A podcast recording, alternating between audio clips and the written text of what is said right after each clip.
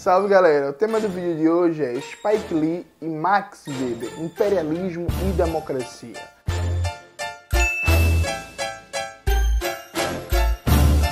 Antes de começar propriamente o tema do vídeo de hoje, quero, como sempre, agradecer a você que ajuda a manter e melhorar o nosso canal a partir do Apoia-se. Sua contribuição é fundamental para manter essa trincheira da batalha de ideias. Outra coisa importante, hoje como vocês estão percebendo, nosso cenário não está aqui. Não está por quê? Cauê fez merda, ele quebrou o móvel e vai ter que consertar. E aí, e aí não reclame não. Você fez merda mesmo.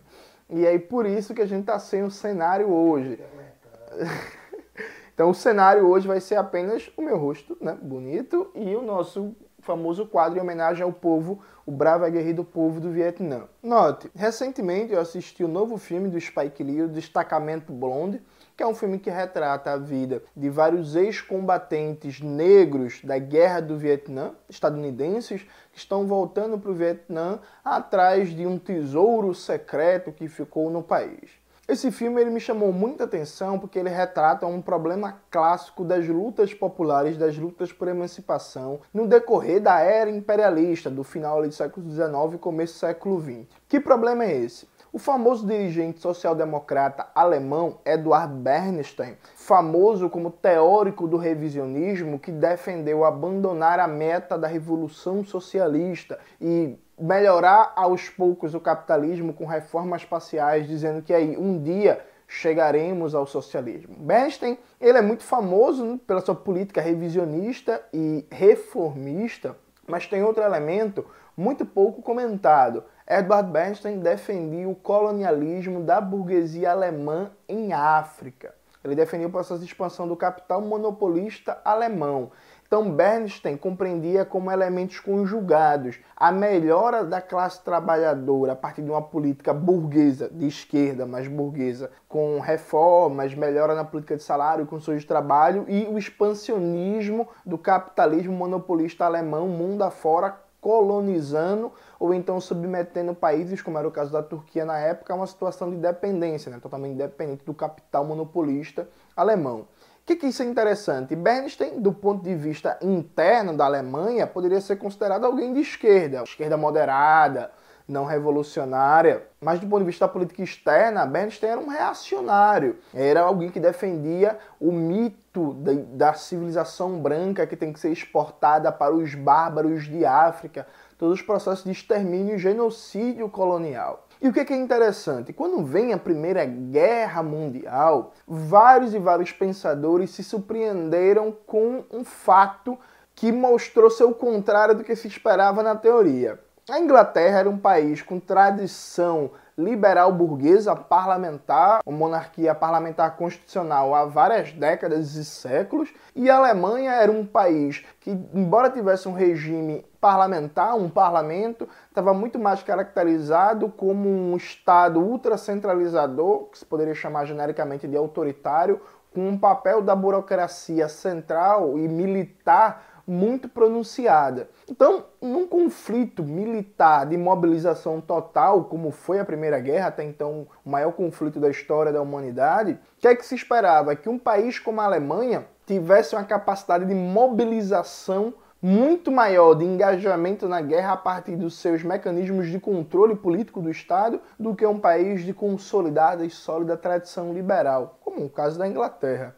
E aconteceu justamente o contrário a Inglaterra mostrou uma capacidade de mobilização e de controle de todos os aspectos da chamada sociedade civil como elemento fundamental para a guerra infinitamente maior que a Alemanha. Isso fez com que o Max Weber, o famoso sociólogo Max Weber, um dos grandes opositores de Marx, desenvolvesse uma reflexão que é o seguinte: o grande problema da Alemanha é que a Alemanha não tinha uma democracia desenvolvida. Isso mesmo. Para o Weber, a Alemanha não tinha desenvolvido uma tradição parlamentar democrática e não tinha estendido o sufrágio universal e integrado os sentimentos de cidadania, tal qual a Inglaterra, o que fazia com que as mobilizações da burguesia alemã frente as disputas interimperialistas, as mobilizações populares tivessem menos apelo que na Inglaterra. Então Weber, no bojo da derrota alemã da Primeira Guerra Mundial, defende uma democracia alemã, defende reformas políticas que ampliassem a democracia, ampliassem o sufrágio universal, ou seja, o direito de voto, direitos de cidadania para a classe trabalhadora, uma perspectiva de defesa muito próxima do Eduardo Bernstein, alguns anos antes da Primeira Guerra Mundial. Então, o que é que se configura aqui? Para o Weber, era necessário maior unidade interna, ou seja, amoldar, controlar, integrar melhor a classe trabalhadora para que essa classe trabalhadora seja a base de política interna do imperialismo, do capital alemão. E aí, por que eu assisti o filme do Spike Lee, estou falando do Max Weber, estou falando do Eduardo Bernstein? É bem simples. O filme do Spike Lee, ele tem essa premissa. O Spike Lee opera uma narrativa racista e orientalista contra o povo do Vietnã. O que é o orientalismo? Basicamente, é uma representação caricatural, estereotipada, racista e que com tendências a ridicularizar o povo, a cultura, a identidade do que se chama de Oriente. É uma produção de um suposto Oriente por um olhar ocidental, um olhar sempre preconceituoso, racista e caricatural. Então, o povo do Vietnã é retratado de maneira racista, objetivamente, no filme do Spike Lee. E não existe qualquer crítica à guerra do Vietnã, muito pelo contrário, os vietnamitas são tratados como vilões no filme do Spike Lee, tal qual o filme do Rambo. Então, a construção do vietnamita enquanto inimigo é igual o filme do Rambo ao filme do Spike Lee, o mesmo nível de caricatura, de unidimensionalidade, de estereótipos clássicos do asiático tá ali presente. Os mocinhos são ex-soldados que, eu não vou contar, enfim, o final do filme, mas ex-soldados que voltam para o confronto no desenrolar da trama e acabam matando os vietnamitas. E o único personagem nativo do país que é mostrado de maneira positiva é um vietnamita que é aliado dos soldados afro-americanos. Tal qual no filme do Rambo, os únicos personagens mostrados de maneira positiva eram os aliados do Rambo, como a boizinha. A boizinha, o pessoal que na Recife vai estranhar, né? Tá. Tal como a moça lá que era namorada, guia do Rambo e que é assassinada, é morta pelos vietnamistas comunistas do mal. Então vejo, o Spike Lee, todo o sentido da crítica dele não é da crítica da guerra do Vietnã. Ele não faz a crítica do imperialismo, ele não faz a crítica do racismo contra os povos orientais. Ele não faz a crítica da expoliação dos monopólios estadunidenses na Ásia. Ele nem sequer questiona em si a legitimidade que os Estados Unidos têm de se comportar como polícia do mundo. A crítica dele é que os negros lutaram pelo seu país na Guerra do Vietnã sem ter direitos no seu próprio país eram a maioria, cerca de 30% dos soldados estadunidenses na Guerra do Vietnã eram negros, embora eles correspondem mais ou menos a 11, 12% da população total dos Estados Unidos. Então eles estão na categoria de cidadão de segunda classe, mas são chamados pela pátria a defender. A crítica do Spike Lee vai no sentido de que se você quer de verdade que nós sejamos patriotas, e a ideia intrínseca de patriotismo aqui está ligada ao imperialismo, ao expansionismo, ao militarismo,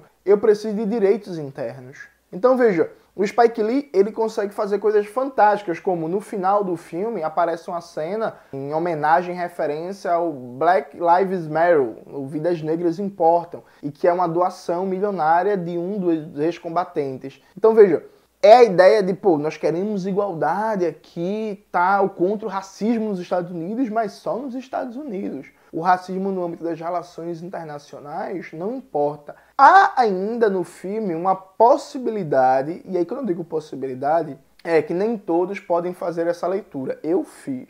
De que a crítica do Spike Lee, inclusive, é uma crítica à derrota estadunidense no Vietnã. Em que o Spike Lee considera que se a população negra fosse integrada, plena de direitos, não fosse parte de um exército segregado dentro do próprio exército ocupante, os Estados Unidos poderiam ter ganho a guerra. Então o Spike Lee opera numa lógica parecida com a do Max Weber, uma política interna de esquerda contra discriminações, em defesa da democracia, ampliação da cidadania, mas como fundamento de um expansionismo imperialista. E aí note, nos filmes do Spike Lee, de maneira geral, há uma ausência do debate sobre a política externa dos Estados Unidos e o papel desse país no mundo. No filme sobre Malcolm X, dirigido pelo Spike Lee com a atuação do Denzel Washington, o diretor excluiu a dimensão terceiro-mundista do pensamento e da ação de Malcolm X. Isso simplesmente não aparece. Malcolm X não é mostrado como um pensador terceiro-mundista, ligado às lutas revolucionárias anticoloniais e socialistas do terceiro mundo. Por exemplo, Spike Lee não colocou o encontro de Malcolm X com Fidel Castro no Harlem, um encontro bem famoso que a foto está aparecendo por aqui. Assim como Spike Lee também não colocou nenhum encontro, discurso, debate de Malcolm X com algum líder terceiro-mundista ou socialista de África, ou qualquer fala ou referência de Malcolm em defesa da Revolução Cubana, da Revolução Chinesa, do processo revolucionário de libertação de Gana, do nascerismo no Egito e por aí vai. Num Infiltrados da Clã, que é outra crítica do diretor ao racismo estadunidense, especialmente as manifestações neonazistas e da Ku Klux Klan no âmbito do, da eleição do Donald Trump, se vocês repararem, também não há nenhum diálogo, nenhuma reflexão minimamente aprofundada sobre a política externa do governo Trump. Então o Spike Lee é uma espécie de típico estadunidense médio à esquerda. À esquerda no sentido bem preciso. Eu defendo políticas de igualdade, de cidadania para meu povo, para a população negra, mas é isso. O terceiro mundo, a periferia do sistema capitalista, meio que se foda. É isso, inclusive, que faz muitos, como o próprio Spike Lee, gostarem do Obama, né? Obama, no campo político dos Estados Unidos, pode ser considerado como alguém progressista. Só que Obama operou uma política externa tão genocida, tão criminosa quanto seu anterior, George Bush. Tem até a brincadeira, né? Você é fã do Obama? Me fala aí seis países que ele bombardeou. O Obama é responsável direto, por exemplo, pela destruição da Líbia, que fica na África, é importante lembrar. Ele operou e apoiou o golpe neonazista na Ucrânia, a destruição da Síria e por aí vai. Então note, esse problema de defender a nível do seu país políticas progressistas, só que na política externa legitimar toda a ordem imperialista global, é um problema clássico da esquerda europeia e estadunidense e de maneira mais geral da América do Norte, de, alguns setores da esquerda canadense também. Problema que inclusive afetou também o movimento comunista. O Partido Comunista Francês, por exemplo, teve várias falhas em diversos momentos da sua história em apoiar a luta anticolonial, por exemplo, na Revolução Argelina. Só que no caso do Spike Lee, ele assume uma forma de um particularismo identitarista extremo.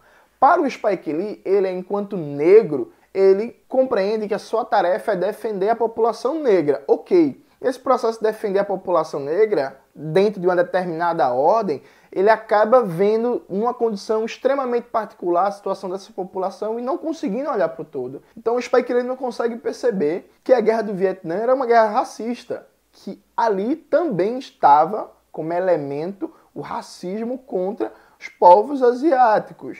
Ele consegue perceber apenas a dimensão do interesse da população negra. Assim como o Spike Lee também nunca conseguiu entender a dimensão de luta antirracista do movimento terceiro mundista. É por isso que sua falta de entusiasmo ou de interesse em debater esses temas em vários filmes dele, conhecido como Malcolm X, como Infiltrado da Clã e por aí vai.